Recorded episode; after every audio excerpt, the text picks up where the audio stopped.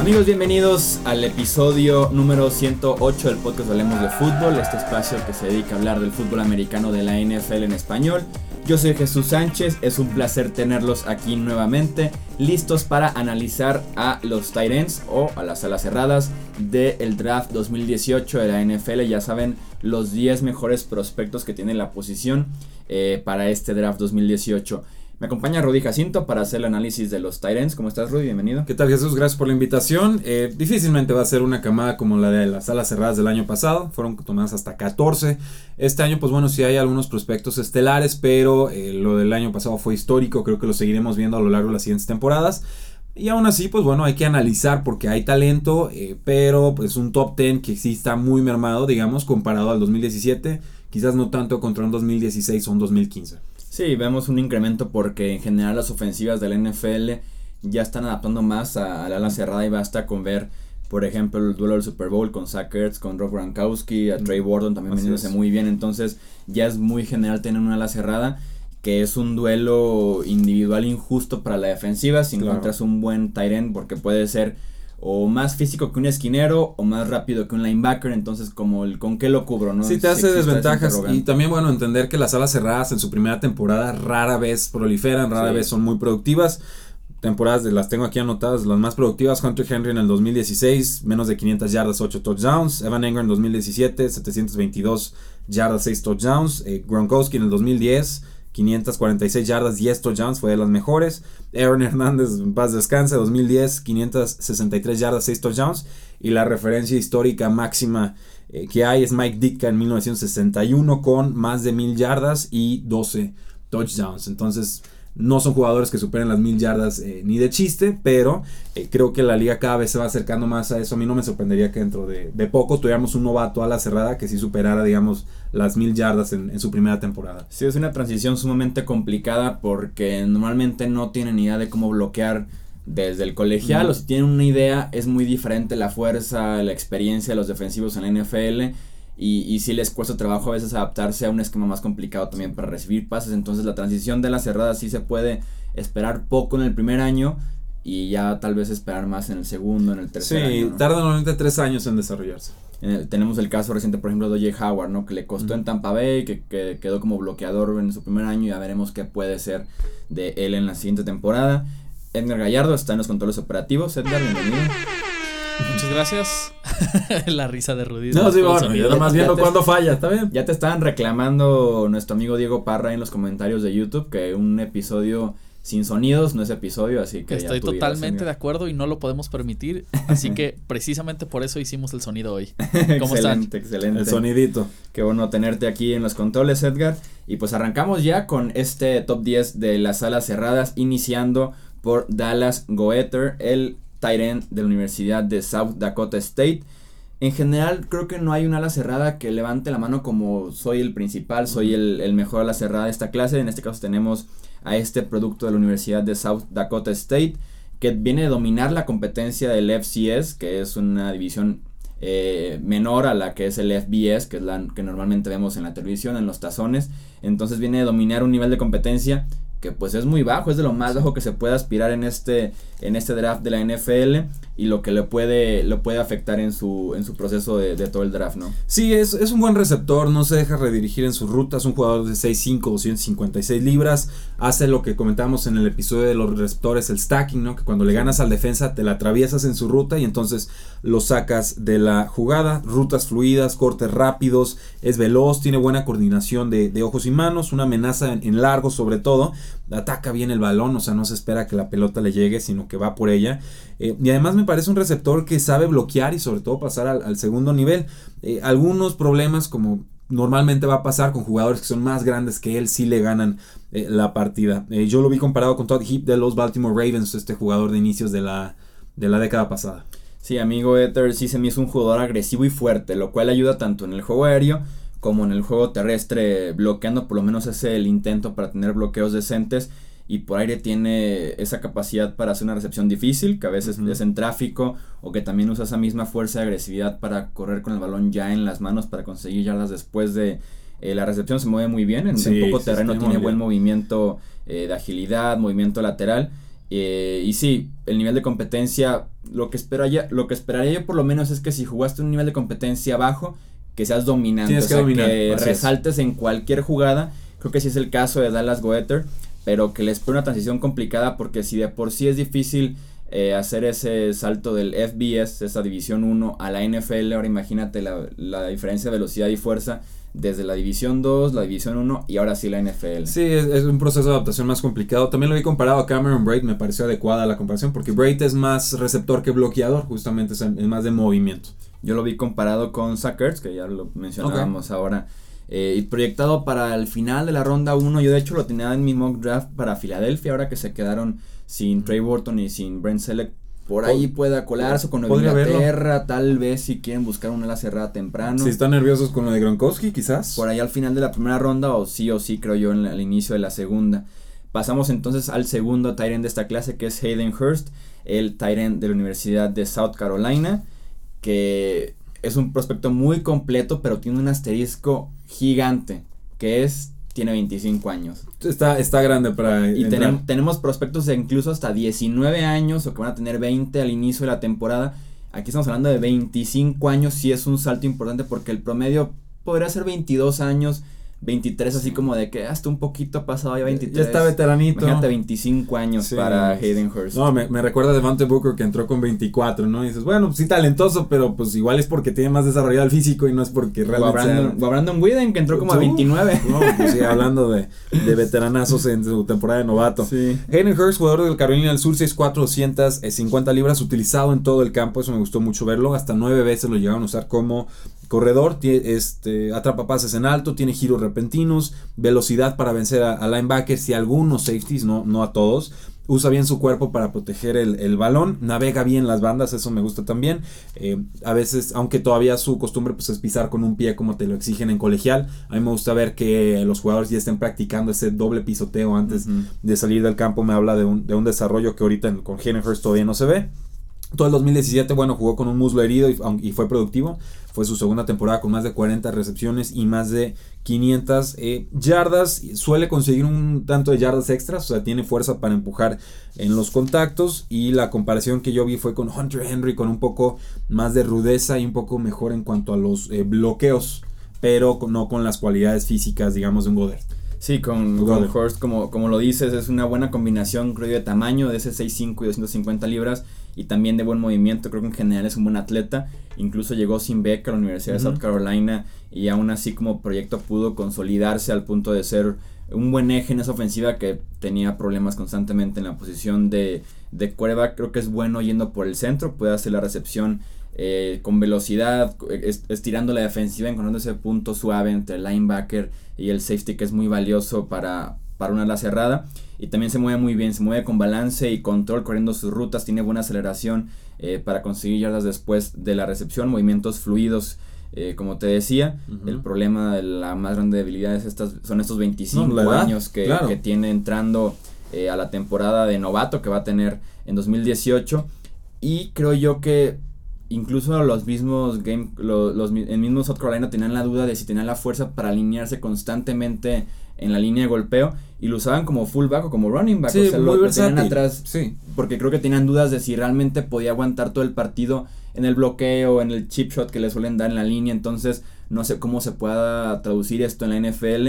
Yo tengo la comparación con Dallas Clark, que sí es un Tyrant que se le, solían moverlo mucho porque no era de un físico tan dominante y no con mucha fuerza que digamos para estar en la línea constantemente. Sí, sí, de, acuerdo con la valoración, un jugador versátil, longevo, ahora sí que tiene colmillo largo, eso no es una virtud en la, en la NFL, de hecho una de las métricas que se utilizan para ver quiénes pueden ser estrellas es qué tan eh, temprano tuvieron temporadas dominantes o lo que se llama el breakout age en, inglés. Obviamente pues aquí no, no hay de ninguna forma una métrica favorable en ese sentido. Pasamos entonces a la tercera posición que es Mike Gesicki, el tight end de la Universidad de Penn State, que saltó a la fama hace apenas un mes, dominó el Scouting Combine de inicio a fin con medidas y tiempos brutales en el 40 yard dash, que es como la referencia que todos tenemos en el Scouting Combine lo corrió en 4.54 eh, segundos, confirmando que tiene una velocidad pues bastante buena en el término vertical, que tiene un nivel atlético ideal para este molde del Tyrant moderno, pero que podemos tener el caso de un ala cerrada que sonaba no sé, a partir de la segunda o tercera ronda y que una buena actuación en el combine y lo, ya, lo están poniendo en la primera o el inicio de la segunda ronda y, puede que no sea el caso con su habilidad dentro del terreno de juego, ¿no? Sí, eh, fue el héroe del Scouting Combine, o sea, sí fue los, los que más subieron posiciones, un jugador de 6'5", 147 libras, el, arriba del 90 percentil en casi todas las pruebas, menos el, el bench press o levantamiento de, de pecho. El problema es que esa velocidad, agilidad, explosividad, etcétera, no se ve traducido a su cinta de juego. Y creo que ese es el gran eh, el, gran asterisco que le podemos poner. Usado en distintas posiciones del campo, eh, eficiente con los pies y con manos para desmarcarse, pero lo redirigen de forma relativamente sencilla cuando está en cobertura personal. Le falta correr con más sutileza, o sea, tener más, más en el arsenal, no nada más estar un movimiento y, te vas. Gira lento, me parece, saliendo de sus cortes, como que pierde balance y esto le, da tiempo a las defensivas para eh, recuperarse o reponerse en la, en la cobertura. Eh, lo ideal con él creo que es usarlo como en 1 a 1 en largo, o sea, en, el, en, el, perímetro, porque sí tiene buen manejo, a mi parecer, de las bandas. No me pareció nada especial después de la recepción, o sea, mejor atrapando los pases que realmente generando yardas después de, de, de la atrapada y eh, problemas al bloquear baja su cabeza. O sea, esto no, no, significa que vaya a contacto con la cabeza, sino que pierde de vista el objetivo y a veces falla las tacleadas por eso. Eh, y también pues parece que prefiere bloquear con los hombros en vez de con las manos y eso pues es algo que en la NFL te va a salir casi siempre muy mal. Sí, tiene deficiencias grandes en la técnica de bloqueo. Yo aquí sí puse, no tiene, ahorita no tiene idea de cómo hacerlo, como constantemente, a veces también está muy alto y lo pueden doblar fácilmente y empujar en el backfield o que incluso puede que no tenga la fuerza para hacerlo. En el bench press tuvo 22 repeticiones, que es algo promedio, se podría decir, en la posición de Tyren. Así que habría que mejorar técnica y fuerza de bloqueo, pero creo que sí tiene el potencial para en términos de recibir el balón, por lo menos ser de lo mejor que tenga este draft de la NFL en 3 o 4 años. ¿Es un proyecto? ¿Lo podemos definir así o tiene más que proyecto? Creo que podría considerarse proyecto ahorita, porque tiene eh, destellos muy buenos de que manos muy seguras o aquí se le va haciendo una recepción muy difícil, pero sí le falta cierta consistencia, creo yo, en el, en el plano como a largo plazo en el caso de Mike Gesicki. Pasamos a la cuarta posición que es Mark Andrews, el Tyrant de la Universidad de Oklahoma, que es un ex receptor que está jugando ahora como Tyrant, pero mantiene ese estilo como de, de ex receptor con movimientos muy fluidos, rutas muy bien corridas. Super beneficiado Mark Andrews en muchos sentidos. El primero día es que jugó con Baker Mayfield, que terminó ganando el trofeo oh, Heisman la temporada pasada un sistema ofensivo que beneficia a cualquiera parece ahí en Oklahoma. Ponen a Chuy mil yardas. Sí, eh, probablemente sí. A mí me ponen 800 quizás, pero Chuy sí da las mil. y con defensivas de Big 12, que aquí ya hemos dicho que es la peor conferencia para defender. O sea, no hay defensivas, es lo que queremos decir. Entonces benefició a Mark Andrews en este molde de ex receptor, muy productivo en Oklahoma. Sí, yo, no soy tan partidario de Mark Andrews, sí lo llegué a ver bastante porque sí me aventé todos los juegos que pude de Baker Mayfield hace algunos meses. Es un ex receptor de 6'5 y 256 libras, muchas formas de ganar en la separación inicial, eso es importante. Le falta velocidad tope, eh, sabe atacar las zonas. No me pareció nada especial después de la recepción. O sea, volvemos a lo mismo, mejor atrapando el balón que generando algo después. Tiene un buen juego de pies con algo de elusividad. Eh, muchísimo que mejorar como bloqueador. O sea, en realidad es casi una selección. muy poco. sí, o sea. Vamos, sé que había muchas armas en Oklahoma, sé que la estrella era Baker Mayfield, pero en realidad eh, Mark Andrews me recuerda el caso, por ejemplo, de un Jordan Leggett con Clemson el año pasado, alguien que a mí en realidad no me convencía demasiado, de repente productivo en touchdowns, pero me parecía más un producto del sistema en realidad y del quarterback que realmente un talento NFL por explotar. Entonces yo lo tengo eh, bastante más bajo en los, por lo menos en un ranking preliminar que, que organicé. Pero pues sí fue productivo, sí llegó obviamente muchas veces a postemporada y eso pues vale algo en la NFL. Sí, destaco yo muchísimo que como decías, consigue buena separación y de manera consistente de los defensivos, aprovechando una decente aceleración saliendo de sus cortes. es un atleta promedio. Bien. Sí, tiene buena velocidad también para estirar la cobertura. Mencionabas no sabe cómo bloquear porque se lo pedían muy poco en, en Oklahoma. Me gustaría que fuera más agresivo buscando el balón, que se le vea como ese instinto, sobre todo en la zona roja que es tan valioso, un, una ala cerrada. Y, también destacar es bueno que sea que tenga esa separación, pero también muy pocas veces lo veías haciendo una recepción que no estuviera como totalmente solo. Sí. Y eso como que me incomoda un poco de que está padre que esté solo, pero a veces me gustaría verlo como más competido para ver cómo se mueve con Pero está solo por su técnica o está solo por el diseño de la jugada? Y si es por, el diseño de la jugada, pues entonces esa jugada, digo, qué bueno que la atrape, qué bueno que no salga nada mal, pero no se la puedes poner como, ah, sí, acierto, tra sí trasciende en la NFL.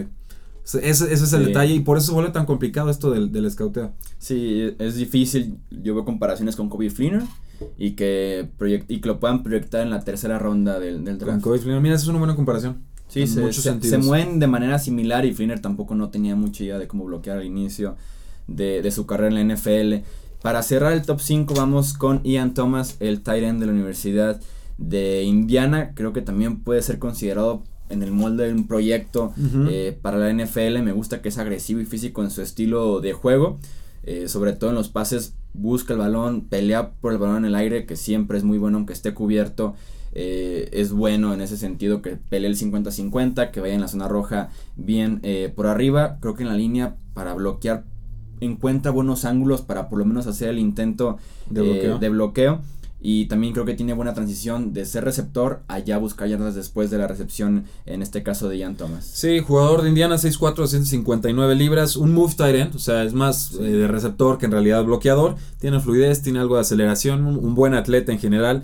Parece que le falta algo de decisión y fuerza al momento de cortar. Es muy pausado en, sus cortes. Una técnica errática al momento de atrapar el balón. A veces eh, pues está acá como tratando de aplaudir para atrapar la pelota o malabarea dobles toques con, los pases. Sí, tiene muchas dobles recepciones. Sí, eso, eso no es bueno. Eh, tiene un stiff arm o sea, un bloqueo de mano bastante efectivo. parece que se extiende de más al momento de bloquear. Una de las muchas cosas que tendrá que corregir. Yo lo veo más aire como de Dallas Clark como Dallas Clark. Y, cuando decimos Dallas Clark es como, bueno, es que no, no sé cómo lo van a usar en la NFL. Es, básicamente la comparación. Sí, y su corrida de rutas creo que le falta todavía muchísimo entender ángulos, entender el acelerar y desacelerar, los cortes, cómo venderle al defensivo otra idea de lo que estás haciendo. Creo que es un proyecto en el tema del corrido de rutas y además que solo tiene 11 partidos jugados en Indiana y 28 recepciones. Eso, eso le afectará Preocupante, claro. Yo vi comparaciones con Jermaine Gresham, que también, que viene en Oklahoma, él venía de ser más productivo, obviamente, pero que también eh, dejaba mucho que desear, creo yo, en el, en el corrido, en el corrido de rutas. Ese es entonces el top 5 de la posición. Pasamos ahora sí a la sexta, al, sexto puesto con Dalton Schultz, el Tyrant de la Universidad de Stanford. Que ahora sí que viene otra vez de la producción de Tyrants de Stanford. Es como eh, como fábrica, ¿no? Como los enanitos blancos que salen de Inglaterra, sí, los, sí, Tyrants que, salen de siempre Stanford, ¿no? Siempre tenemos un Tyrant de Stanford en el draft. Me gustó que le daba ritmo a esa ofensiva, que era de rutas muy cortas, que también esa puede ser una debilidad porque no lo vimos corriendo rutas intermedias o largas en la universidad, pero por lo menos fue bueno en rutas cortas, se encontraba por ahí eh, el espacio entre defensivas, la zona que podía explotar con manos muy seguras eh, como una auténtica ruta de escape, una póliza de seguro para, para el coreback. Y viene con un buen pedigrí, o sea, un, los Titans de Stanford suelen ser buenos, suelen ser productivos en la NFL. Tenemos a Zach Ertz, tenemos a Kobe Finner y ahora se puede sumar Dalton Schultz. Eh, jugador de Stanford 6'5, 244 libras, más un bloqueador que atrapa pases, creo que aquí es al revés el asunto. Se parece un poco, me parece, a Hayden Hurst, eh, le cuestan los pases bajos, es lo que noté. No hay mucha sutileza en su juego, en realidad me pareció muy robótico, una selección de draft tardía a mi parecer. Sí, estoy de acuerdo contigo, fue buen bloqueador. Tenía a Bryce Love en la ofensiva de Stanford, que también terminó como candidato. Eh, Ale Heisman tiene muy poca producción por esto mismo de que era más eh, bloqueador que un Tyrant eh, que puede recibir pases. Lo podemos ver, creo yo, a partir por ahí de la ronda 4. Tal vez podría ser ronda 4, incluso ronda Por el caché del colegio más que por lo que realmente mostró en el campo, pero sí puede podría ayudar. ¿eh? Y pasamos de un Tyrant también de bloqueo como Dalton Schultz a otro que es del estilo que es Durman Smythe, el Tyrant de la Universidad de Notre Dame.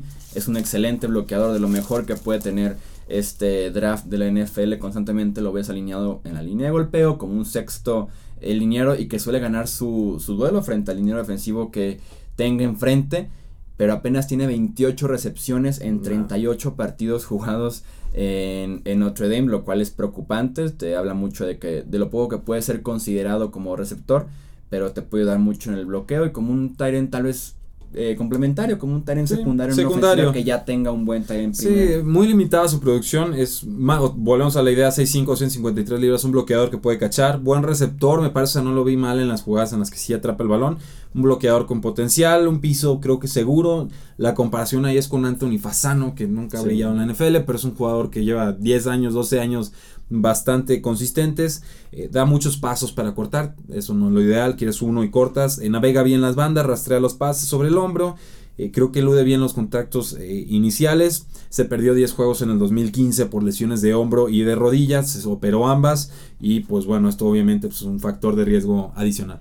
Además poca velocidad, 4.81 segundos en la prueba del 40 yard dash en el combine. Pasamos a la octava posición donde encontramos a Tyler Conklin el end de la Universidad de Central Michigan.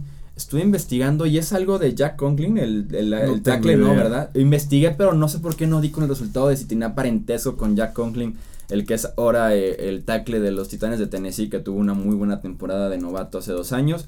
En el caso de, de Tyler Conklin, el, el end de Central Michigan, creo que es una pesadilla para las defensivas rivales. La comparación eh, viene por ahí en el molde de Jimmy Graham, que es un Tyrant que se puede eh, alinear como receptor, que se puede estar moviendo para encontrar el mejor duelo eh, frente a la defensiva. Es ligerito, porque viene de esta escuela de sex basquetbolista, convertido a, la cerrada, lo cual ayuda mucho en los movimientos, en la fluidez de sus rutas, en general el movimiento que tiene por todo el campo tiene buen control de cuerpo, manos fuertes por el mismo pasado como ex basquetbolista y que además por el salto que tiene que le puede pelear un 50-50 sin problemas a cualquier defensivo. Sí, eh, tuvo una fractura de estas que le dicen Jones Fractures en el pie en agosto, se recuperó en tiempo récord, está activo desde la semana 5, sí creo que perdió algo de agilidad o explosividad por eso, pero también creo que el jugador forzó para que la NFL tuviera más cinta de juegos de él. Eh, en el slot, fue en la derecha, fue en la izquierda, lo usaron en la línea, o sea, en todos lados. Creo que le falta velocidad tope, tiene explosividad y agilidad, o sea, puede ganar o ser impredecible en sus eh, rutas. Muchas interferencias defensivas que lograba eh, conseguir. Y bueno, se estira para atrapar pases altos, para atrapar pases bajos. cómodo en tráfico, noté un bloqueador subestimado a muy grandes rasgos. La comparación sería con una especie de Owen Daniels que no no es necesariamente muy ágil, pero es suficientemente capaz y puede ser productivo en la NFL. Sí, seguramente para que pueda ser usado con mayor frecuencia en la NFL tiene que subir de peso. Estuvo jugando con 240 libras, que es bajito para, para un tight end y sobre todo sumar también fuerza para poder competir más en el bloqueo. Pero es de esos tight que me gustan en esta clase del draft. A partir de la ronda 4 más o menos es que, que lo estaremos viendo el fin de semana del draft. En la novena posición tenemos a Chris Herndon, el tight end de la Universidad de Miami, que es un buen atleta, tiene fuerte aceleración en el arranque de la jugada, habilidad para detenerse en seco y hacer cortes precisos, corrido de rutas eh, es lo que me gustó en este caso con el ala cerrada de Miami, tiene buen control de cuerpo, movimientos fluidos en el campo abierto, lo cual eh, es bueno para un tight end que pueda competirle al tú por tú con un esquinero, con un safety y ser productivo en la NFL. Sí, pues, ¿qué te puedo decir? Me perdí. Estoy acá en... Uh... De Chris Herndon, el Italian de Miami. Es que, ¿sabes qué? Ya, ya me acordé por qué me perdí. Lo tengo hasta el final. no, ahí te va. Miami 6'4, 153 libras, en línea, en slot, en ala abierta, atlético. Mm, sus rutas no, no, me, no me gustan, o sea, en realidad no tiene nada de especial. Siempre trae el defensor eh, pegado, una aceleración decente, bloquea de forma adecuada con la mano promete como bloqueador, pero le falta desarrollar técnica, tiene pies rápidos para tratar de corretear o detectar con quién ir a jugar. La comparación que vi fue con Ed Dixon y tú sabes lo que yo opino de, Ed Dixon, que era exjugador de las eh, Panteras de Carolina. Sí, así es, tampoco no me gustó mucho eh, de Herndon, que tiene también problemas para recibir el balón, muchas veces está cachando con el pecho en lugar de utilizar las manos. Y para cerrar, ya por último, este top 10 del Tyrant, tenemos a Ryan Iso, el Tyrant de la Universidad de Florida State, que también es un talent muy bueno para bloquear de lo mejor que tiene esta clase 2018. Defiende bien su posición en la línea de golpeo con defensivos que pueden ser incluso hasta más grandes que él. Aún así suele hacer un buen trabajo en la línea. Y creo que se puede considerar de esos Tyrants que bloquean y que son decentes como póliza de, seguro para un coreback, que tiene manos eh, seguras para hacer rutas de escape, rutas cortas que le puedan servir al, al coreback cuando ya estén problemas ¿no? en, la, bolsa. Un bloqueador que puede cachar, tiene técnica, tiene intensidad, buen receptor en áreas cortas, no es amenaza en profundidad. Eh, tiene algo de velocidad lateral, es algo paciente al momento de golpear, mantiene el contacto, a veces desquicia a los defensivos y consigue castigos porque si es muy necio al momento de estar bloqueando, si llega a fastidiar a los eh, rivales. Otro jugador que vi comparado con Anthony Fasano y creo que es una comparación adecuada. Sí, Anthony Fasano es una buena comparación porque tampoco no tiene eh, mucha velocidad o agilidad para, para, moverse en el campo abierto. Pero, es inteligente y... Sí, le puede servir eso, ¿eh? Y tiene apenas 54 recepciones en 4 años, es una producción muy bajita. Y lo podríamos ver yo creo que a partir de la ronda 6 o incluso ronda 7 ya del, sí, último es, que de final. el draft. Eso es entonces eh, el top 10 de estos tight Probablemente de este top 10, uno o dos nombres más que puedan ser considerados para ser drafteados eh, en, en, Dallas, Texas más adelante. Entonces, eh, recuerden que nos pueden dejar en comentarios abajo algún Tyrant que les guste, alguien que tenga necesidad por un Tyrant que les gustaría que tomara su equipo.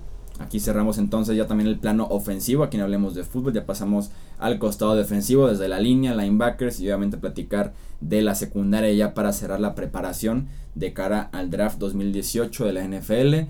Edgar, muchas gracias por estar aquí en los controles operativos. Muchas gracias Jesús, muchas gracias Rudy. Rudy, muchas gracias. Al contrario, gracias por la invitación. Suscríbanse, síganos, reseñas, 5 estrellas, recomienden el programa, etcétera, etcétera. También recordarles que el sorteo del balón, que aquí lo tenemos justamente, del Super Bowl 52, traído desde Minneapolis, ya está en las redes sociales, tanto en el Facebook Hablemos de Fútbol como en Twitter Hablemos Food. Ya está el sorteo para que eh, se metan, si no nos siguen todavía, nos den ahí follow y eh, puedan participar para ganarse este balón, que es como un sorteo como agradecimiento del primer aniversario de Hablemos de Fútbol. Ahí está ahí ya los avisos parroquiales que tenemos aquí en el podcast y nos escuchamos en el siguiente episodio. Hasta luego.